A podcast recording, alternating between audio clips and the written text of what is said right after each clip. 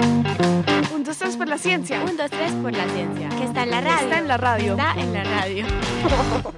¿Qué riesgos ves tú para tu privacidad en el celular? Puede causar hackeo o podemos descargar un virus. Este virus nos puede robar información personal, laboral y que nosotros no sepamos. Pues las grandes compañías como Google y Facebook pueden llegar a hacer un uso indebido de la información que uno deposita o usa eh, a través de ellos, ¿cierto? Por ejemplo, Google tiene total información de dónde está uno, con quién está uno y uno puede hacer ese recorrido y verlo en tiempo real. Facebook también puede hacer lo mismo. Eso puede significar un peligro en términos de seguridad, en el sentido de que si esa información la usan de manera indebida, puede ser riesgoso. Básicamente en las redes sociales considero que hay un riesgo de pronto de compartir información de más. Eh, las redes sociales están expuestas a de pronto personas malintencionadas para hacer con esa información cosas malas y ya más personal, un riesgo que considero que están los celulares de pronto es ahora con las aplicaciones de los bancos, manejar nuestras cuentas bancarias por ahí. El principal riesgo es que me lo roben y me puedan hackear las cuentas de las redes sociales, del correo electrónico o el mismo número pues del celular, que utilicen mi identidad para hacer delitos o para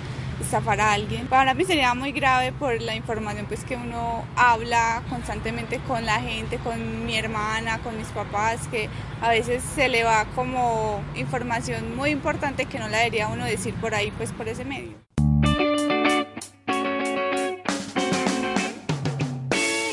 ¿Qué riesgos para nuestra seguridad hay en un celular? Esta es la pregunta que tenemos hoy en 123 por la Ciencia, un programa de la Universidad de los Niños en acústica, emisora web de la Universidad EAFIT. Mi nombre es Tatiana Bustamante, comunicadora de la Universidad de los Niños. Les doy la bienvenida a esta nueva emisión del programa.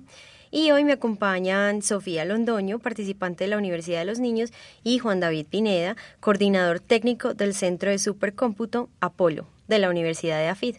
Hola, ¿cómo están? Hola, ¿cómo estás? Hola, yo tengo, antes de empezar, una pregunta, o sea, no entiendo dos cosas. Uno, ¿qué es Apolo y por qué se llama como una persona?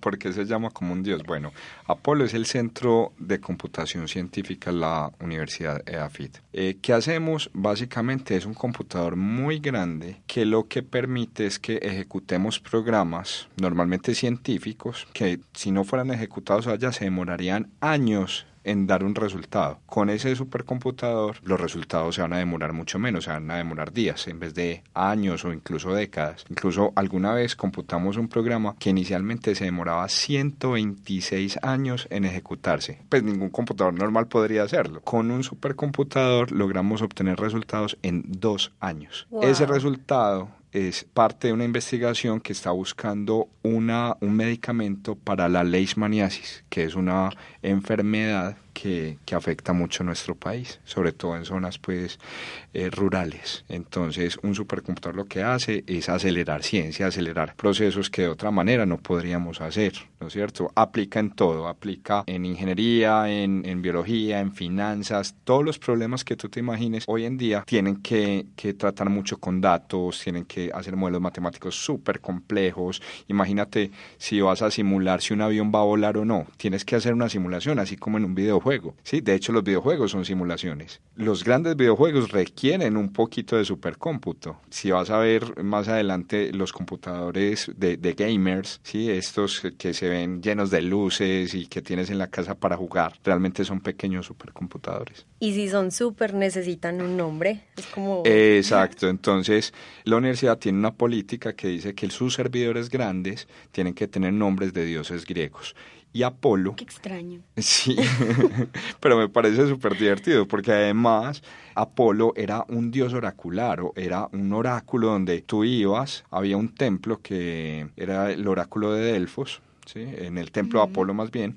y tú le preguntabas si tú tenías una enfermedad o tenías eh, algún tipo de angustia, y ibas a preguntarle en, en la antigüedad, obviamente, acerca de, de qué podías hacer y él te da una respuesta. Eso sí, tenías que hacerle la pregunta correcta. Apolo es lo mismo, un supercomputador es lo mismo. Tú le haces de la manera correcta una pregunta y él te da una respuesta. Tiene sentido. Tiene. Mira, qué interesante.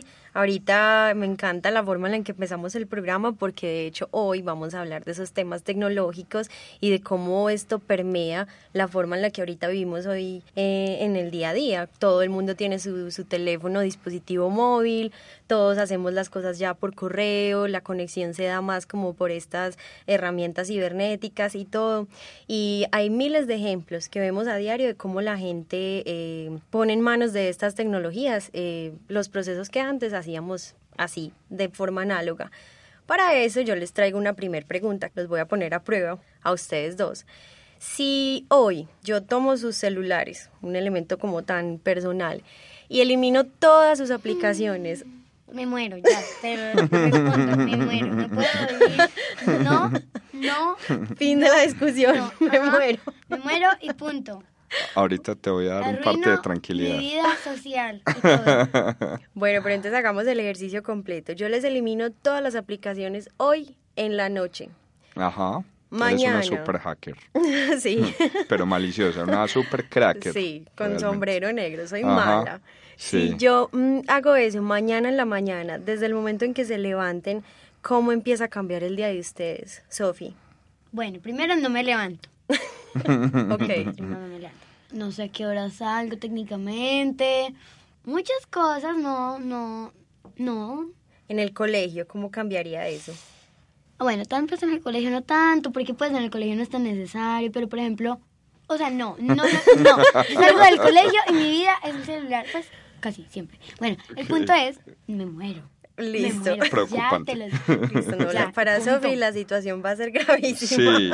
Bueno, y entonces Juan David, ¿cómo sería tu So- Sofi, situación? Sofi lo abordó de una manera muy interesante y es la levantada, una de las cosas más difíciles del día, ¿cierto?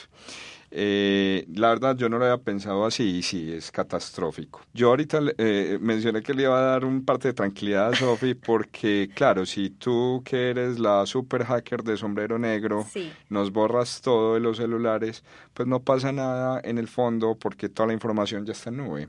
Ok. Sí, entonces vuelvo, lo Boom. prendo, formateo, vuelve a bajar todas las fotos porque las tenía con backup en la nube y perfecto, mi celular vuelve a la normalidad. Pero Sofi tiene razón porque, claro, si me lo hackeaste por la noche y yo no me había despertado y me ahorraste la alarma, pues ok, me va a tocar volverla a configurar y todo eso y, y bueno, y no va a sonar, voy a llegar tarde a la oficina y va a ser un desastre.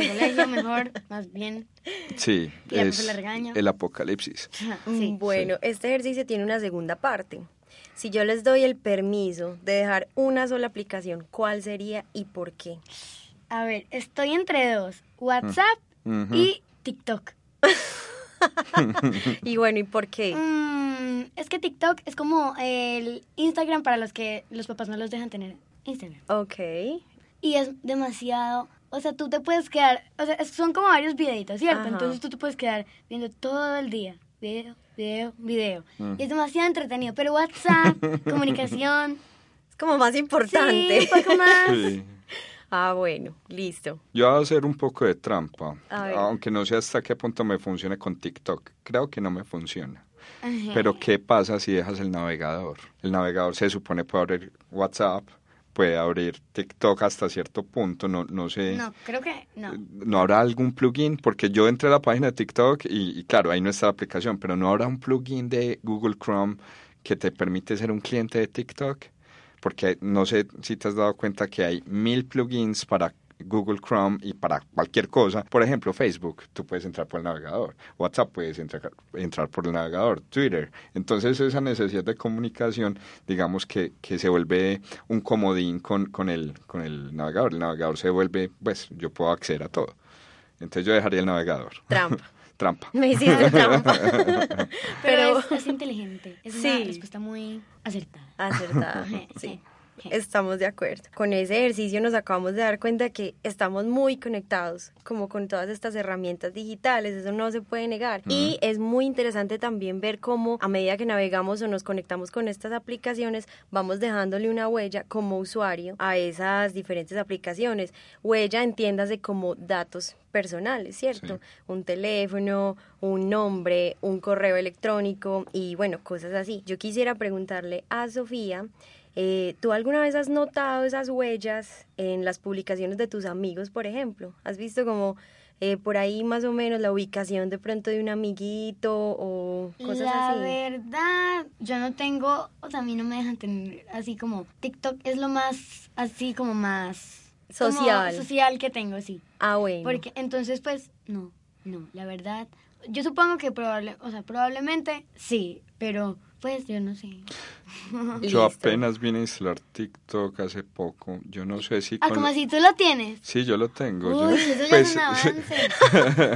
Un que- gran que- avance quería para la ver sociedad. de qué trataba, pero no sé, no, no llegué al detalle si él publica de alguna manera tu ubicación o la hora en que fue publicado, o, o bueno, igual ahí van a haber mil datos, pues, pero tú que lo usas mucho más, eh, ahí no dice dónde fue publicado o algo. Mm, O sea, que yo o sepa, al menos que tú sepas, exacto, no. que lo veas ahí latente. yo solamente, Ok. o sea, ahí dice en el, o sea, en el perfil, nombre de usuario, la foto y ya. Ajá. Pero igual uno puede publicar dónde vive, por Ah, ejemplo. pues sí. Uno puede poner, bueno, en un papelito yo escribo, yo vivo en yo no sé dónde. Ajá. ¿Y qué tan instantáneos son esas publicaciones? ¿Tú ves videos nuevos cada cuánto? ¿Cada, minuto? Cada Cada... segundo, o sea, yo veo un video, eh, bueno, veo, termina, paso, o sea, Y ya hay uno nuevo. deslizo y hay otro, deslizo y sigue, sigue, eso es infinito. Es como muy vertiginoso todo en internet, ¿cierto? Sí, y no solo TikTok, solo entrena YouTube. Ah, Ah, sí. Sí, uno se pega horas y horas y horas en YouTube y en su momento Facebook y Twitter y hay demasiada información interesante que quiero leerla toda, pero tengo solo una vida Claro. no me alcanza. No, y ahorita como todos estamos también consumiendo y produciendo, entonces claro, ese volumen de contenido crece y se vuelve cada vez como más inmenso y bueno, de cierta forma yo a veces me pregunto, eh, sí, la masa de contenido está creciendo, yo quisiera saber, de pronto tú Juan David me puedes responder, ¿eso a dónde va? ¿Todo ese contenido se borra o quedó en alguna... Exacto. Todo la- el volumen de contenido de Internet queda en alguna parte.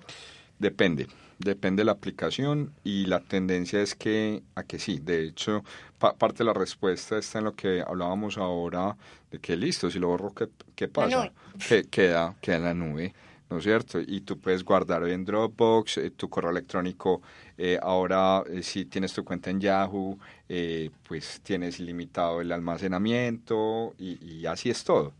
¿No es cierto? Entonces siempre va a haber un, un- rastro tuyo eh, consciente o inconsciente, ¿no es cierto? Inconsciente en el sentido en que de todas maneras cuando entras a Internet ya hay un rastro asociado a ti, ¿no es cierto? Hay algo que se llama la dirección IP, que es un número único para tu celular o para tu computador o para cualquier dispositivo que esté conectado a internet y, y a través de ese pues de alguna manera incluso se te puede geolocalizar no, no es completamente preciso pues a nivel de, de centímetros o metros pues pero sí en, en un área eh, bastante estrecha pues. Ajá. Una pregunta, o sea, yo no con el boom, fuego, em, cosas por doquier, sino, pero eso no puede explotar, colapsar. O sea, Alcanzar sé- un límite. Ajá, yo sé que eso como que se le llena el almacenamiento y ya no lo deja Ujú. guardar nada ni nada, pero eso no, o sea, no puede colapsar. Pa- ya. parte del concepto de nube y que es una, una gran confusión que, que tiene mucha gente, la diferencia entre nube e internet. No se han dado cuenta que, hey, mándame eso por la nube. ¿Cómo así? ¿Te lo mandó a cuál nube? Al- o al correo. Más bien te lo envió al correo. Y se referían realmente al correo. ¿Qué pasa? La nube realmente es una manera en que las capacidades de procesamiento o almacenamiento, los discos duros, eh, para ti pasan a un segundo plano. O sea, a ti no te importa si se llena o no, nunca se te va a llenar. Da esa idea como de, de, de infinito. ¿No es cierto? Entonces tú ya no te preocupas si tienes muchos correos electrónicos. Llénelo, llénelo, llénelo y sígalo llenando. ¿No es cierto? Ah, que se le llenó. Pero Se- eso se llena, el correo electrónico se puede llena. llenar, Oh, pero, pero sabes, pero, pero claro, se te llena es porque después de 20 gigas, por ejemplo, en Gmail te dicen, bueno, ¿quieres más? Paga, ¿sí? Ay, no. O sea, realmente no es que se llene, es que es parte del negocio. Entonces, paga, no sé, dos dólares mensuales y te lo crecemos a, no sé, no, exactamente, giga más. A una giga más. Bueno, una giga es poquito, pero sí, claro, tú creíste que todo era gratis. tú crees que cuando La entras a TikTok está- realmente es gratis. Eh, nada Claro es gratis. Sí, TikTok sí que es no, gratis. Qué pena, pero sí. Ah, ah, ajá, que no te cobren en dinero no quiere decir que sea gratis. ¿Te imaginas cuánta información tú estás dando a TikTok acerca de lo que te gusta? eso ellos lo utilizan para enviarte publicidad, ¿no es cierto? Y no solo TikTok, Google, Facebook, todas las grandes están analizando tu información, dónde estás, cómo estás, a qué horas te conectas, cómo te conectas, desde qué celular te conectas, eh, qué marca de celular tienes. Entonces mira que tú estás regalando tu información a cambio de qué? De más información, ¿no es cierto? Pero no es gratis. Ojo, es que no necesariamente tiene que ser dinero. Oh, por Dios. Ellos te están analizando todo el tiempo. Claro, eso lo aceptaste cuando bajaste la aplicación y le diste aceptar. Ahí, en, la letra chiquita, dice, tú aceptas, danos tu información eh, con respecto a la relación que tienes con, con esta aplicación. Entonces, perdóname, Sofi, pero no es gratis, te están sacando información. Oh, oh. ¿Hasta qué punto estamos dispuestos a dar más, más información, ¿no es cierto?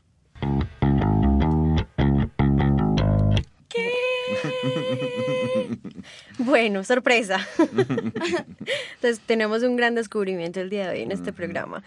Nos dimos cuenta entonces que la información queda guardada en algún lugar y fuera de eso no solamente queda guardada, sino que otras personas se adueñan de esos datos que de cierta forma tienen un valor. Como decías ahorita Juan David, no es dinero, pero de cierta forma es muy valioso para estas empresas. claro, conocer esos datos de población, de a quién le voy a vender este producto y etcétera, eso, eso es costoso. Entonces, de cierta forma, sí les estamos como ayudando con, con esta información que les estamos dando. Y, y eso que ahí estamos hablando de los legitimados, pues estamos hablando de los que nosotros accedimos de una u otra manera, consciente o inconsciente, pero queda claro que dimos en aceptar, ¿cierto? Que no leímos, pues es culpa de nosotros, pero dimos en aceptar. Leo, pero yo creo que no, como que no... Tiene términos técnicos, claro. Y... Eso tiene que tener un truco para que uno no se dé cuenta. Tiene sí, claro, por debajo están leyendo todo. Pues entonces, esos son los, los, que de alguna manera quedan legitimados. Imagínate los que no. Imagínate los hackers eh, de sombrero negro o los crackers, también conocidos como, como crackers.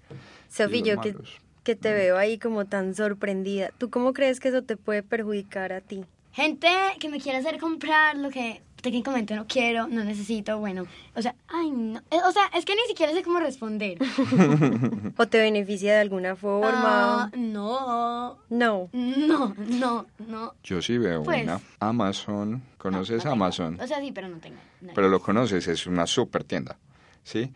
Pues Amazon todo el tiempo te está analizando cada vez que buscas algo, algún producto, ¿sí? O que lees un libro en Kindle, el librito electrónico de Amazon, ellos están mirando cuáles son tus gustos. ¿Para qué? Para venderte. Y mm. claro, a mí me gusta que me digan, salió el último libro que te interesa. Eso es un uso enorme. Claro, pero también van a estar ofreciéndome cosas que no necesito, pero que también me interesan. O que no me interesan, pero normalmente Amazon lo hace muy bien y si te interesa y vas a terminar gastando un montón de plata. Musical.ly, llega y sale en la promoción del iPhone X, yo no sé qué, yo no sé cuántas. Y ¿Cómo no lo oh, compro? Es en serio que me están haciendo esto. Sí, claro, y los libros, pero y después se me va a olvidar y no lo voy a comprar y después se me va a perder y nunca lo voy a leer, lo tengo que comprar ya. Eso es lo que termina pasando. Y bueno, por ese lado podemos ver que esos datos que están quedando de nosotros en ese espacio cibernético, bueno, puede ser bueno en cierta medida. Nos muestra esos productos que queremos.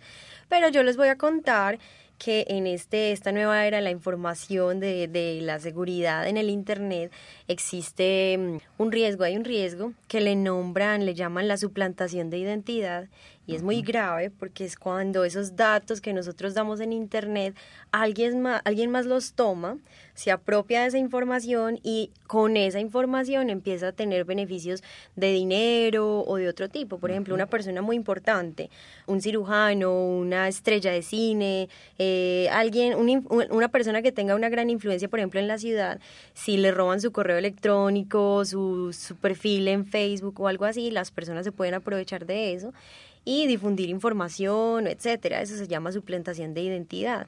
Y eso es muy grave y lo hacen con la información en Internet. Eh, Juan David, además de este riesgo, ¿qué otro riesgo puede existir en Internet con la información de las personas? Asociado a lo que acabas de decir, hay algo que no medimos monetariamente y es el riesgo reputacional. Y no se le tienen que robar la, la cuenta de correo necesariamente, simplemente hacen una parecida. ¿No es cierto? Y, creo que todos hemos visto los fake news y hemos incluso sido víctimas de, de fake news. Eh, esas noticias falsas son nefastas para la persona que de alguna manera se ve afectada. Pues cuando dicen, no, se murió fulanito. Entonces, hey, no, yo estoy vivo. Hola, Hola. aquí estoy. Volví. ¿No es cierto? Y es el caso pues como chistoso, pero cuando comienzan a, a afectar ya a una familia, cuando un tema reputacional, pues es, es complicado hablando pues de ese tema particular de robo de identidad, pero existen muchos más riesgos, o sea, el solo hecho de instalar una aplicación, el, el, el hecho de conectarse a una red inalámbrica abierta eh, o una red inalámbrica desconocida, ¿sí? O simplemente configurar mal mi router inalámbrico en la casa, que incluso a veces ni siquiera tenemos control de eso. O sea, nosotros, pues, o sea, yo que trabajo en el lado técnico, pues, y en la parte de, de, computación y en la parte de ciberseguridad, pues listo, ¿cierto? Pero, pero ¿qué pasa con las demás personas? Yo le digo a mis alumnos, todos tenemos una tía que la clave del wifi es la cédula. ¿Cierto? Entonces, claro, todos se ríen. Exacto. Y resulta que un computador medianamente normal puede quebrar esa contraseña en cuestión de unos 20 minutos. ¿Sí? Entonces, entonces, claro, imagínate un vecino y ese vecino no tiene que estar necesariamente al lado. Hay técnicas que te permiten estar a, a, a una distancia de un kilómetro con una antena ¿sí? Y pueden entrar a tu red y pueden comenzar a escuchar todo, todo lo que pasa ahí, ¿no es cierto? Todas tus conversaciones y hay, hay, técnicas para eso. Oh, por Dios, el mundo no es tan bueno como lo pensé. No, el mundo está en llamas. no, mentiras, tampoco hay que ser tan dramáticos, pues, pero eh, digamos que la seguridad o sea, no existe nada 100% seguro. Lo que hacemos es que reducimos la probabilidad de que algo malo nos pase. Es como cuando salimos a la calle, pues simplemente tenemos unas normas sociales, culturales, ¿sí? Y, y, y, Cuyas los paisas somos muy reconocidos por cumplirlas. sí, sí, sí es irónico porque vivimos en una sociedad muy de la seguridad. Si ustedes visitan eh, otros países, van a ver que las unidades residenciales son abiertas. Y cuando vienen los extranjeros acá dicen, venga, pero ustedes porque viven en pequeñas cárceles, ustedes porque viven con, con tan encerrados y tienen mallas y tienen chuzos. Para que... Entonces vivimos en el fondo en una sociedad de, de la seguridad de una manera insegura. Es, es irónico. sí. ¿No es cierto? Entonces, riesgos muchísimos. O sea, y no solo estoy hablando del celular, es que el celular es un computador más. Sí, eso pasa del computador de la casa, de la oficina, la tablet, todo lo que tenga algo de procesamiento, pues es, en, en, cierta medida vulnerable, ¿no es cierto? Lo que intentamos es reducir la probabilidad de que nos hackeen. ¿sí? Contraseñas seguras, hay algo que no sé si han visto que se llama doble factor de autenticación. Cuando les llega el numerito, tienen eh, la cuenta en Bancolombia. Ah, eh, sí. la clave dinámica es eso. Gmail también lo tiene. Sí. Sí, entonces, claro, si, si te roban la contraseña de alguna manera, pues no vale nada, pues no se pueden meter porque además necesitan tu celular, que es a donde ah, llega el numerito. Sí, sí. Ese es, el segundo factor. Te parece que, que en el celular eres eres tú, eres un robot, yo no sé qué, yo no sé cuántas, que te parece como 12.45 y en el computador, ¿es esta tu contraseña? ¿O cuál es tu contraseña? O pon tu contraseña pues. exacto, cuando te llega pues como, aparte de tu contraseña, cuando te metes al sistema y te llega al celular un numerito, ese es el segundo factor de, de, de autenticación. Lo de comprobemos que no eres un robot es sobre todo para, para gusanos o virus que lo que hacen es abusar del sistema. Entonces, por ejemplo, quiero mandar miles de correos electrónicos a tu cuenta y así te, te lleno el correo y hago que, que tengas que pagar para, para poder enviar y recibir correos. Imagínate ese ataque. Entonces, claro, lo que hacen las compañías de correo electrónico es verificar que efectivamente no eres un robot que está mandando correos electrónicos masivamente, ¿no es cierto? Qué raro. Igual, puesta la ley, echa la trampa. Claro. y ahora estamos hablando de técnicas de inteligencia artificial para evadir esos controles. Ya. Entonces. Bueno, entonces si, si nos acabas de presentar esos riesgos, ¿qué consejos nos darías? Por ejemplo, seguir esas instrucciones de la segunda autenticación sería una. Esa es la, la, la, primera, porque se los vuelve muy difícil, porque si en caso tal de que te roben la contraseña, pues entonces además también te tienen que robar el celular. sí, ¿no es cierto? complicado. Y el celular, obviamente, bien asegurado. Contraseñas numéricas no sirven. No. ¿sí? ¿No? No. En el celular sirven un poquito más, porque ya después de cierto número de intentos comienza a bloquearse. Sí. Pero, y que es el mismo principio de los cajeros. Por eso es que los cajeros siguen siendo cuatro dígitos nomás. Y uno dice, no, pues tan inseguro. Y no, es que claro, al tercer intento fallido, pues te bloquean, ¿cierto? Sí. Pero, por ejemplo, en el Wi-Fi, en el correo electrónico, es supremamente fácil hackear eso. Ponen a rodar un programa Sí, que empieza a escribir. cada cierto tiempo hasta que que la debo cambiar coge. todas mis Sí. contraseñas. Contraseñas largas, contraseñas que no sean basadas en palabras de diccionario, contraseñas que no sean ni fechas, ni Ay, nombres de mascotas, Ay, ¿sí? no. Entonces tenemos que coger esos hábitos eh, de, de- de buenas contraseñas y eso que les cuento que las, las contraseñas están mandadas a recoger. Estamos Sí. investigando fuertemente en cómo deshacernos de las contraseñas porque son súper inseguras. Y entonces, ¿cómo ent- vamos a Entonces llegan y dicen, no, pues entonces biometría, entonces la huellita. Ah, los ¿cierto? ojos. O los ojos, y entonces también hay maneras de, de saltarse eso. Hay, ¿De hay- verdad? hay un ataque muy chistoso que salió con uno de los primeros iPhone. ¿Recuerdan el primer iPhone que llegó para uno poner la huellita? Sí. Un grupo de hackers alemán. Le cortó el dedo. No, Ay, eso es muy película, pero pasa, pasa. Sofía, por Dios. Es la única manera que se me ocurre. Bueno, ¿cómo No, pero, ya hay mecanismos que tiene que ser que el dedo esté vivo. Ah, Oh, por ¿Sabías? Dios, con circulación andando y Imagínate, ¿sabes qué hicieron? Llegaron y le cogieron a la víctima un vaso. Ay, Ese ataque lo llamaron el ataque de los ositos gomi. Bueno, Los ositos de goma Sí. los derriten y le pasan la huella y resulta que tiene la misma textura del dedo y se lo ponen al iPhone y perfecto. Pero si O sea- la gomita no está viva, No, eh, Ese claro, es el el- futuro, ese es el sí, paso a seguir. Y, y- y son, esos dispositivos son más caros. Los de los celulares todavía no detectan si estoy vivo o no. o sea que sí te pueden cortar el dedo. ay Dios no. Bueno, esta conversación tomó un, un- un tono un poquito violento. Sí. No, pero muy Eh, interesante. otro mecanismo, eh, ¿se acuerdan De que uno cara. podía, exacto, desbloquear? Pero eso no es como más inseguro. Solamente llegan y te roban el celular. Insegurísimo, porque además te Solamente bajan la llegan- foto de ajá. Facebook y ya. Solamente te cogen el celular, llegan, pues te, duermen y, pff, y ya. Sí, o, Mira. o, bueno, y un avance en eso fue que dijo, no, tienes que parpadear. Pues lo que hicieron fue que un ataque que vi fue muy charro porque le bajaban la foto de Facebook con Photoshop, llegaban y, y la modificaban pues para que se viera despierto, ¿sí?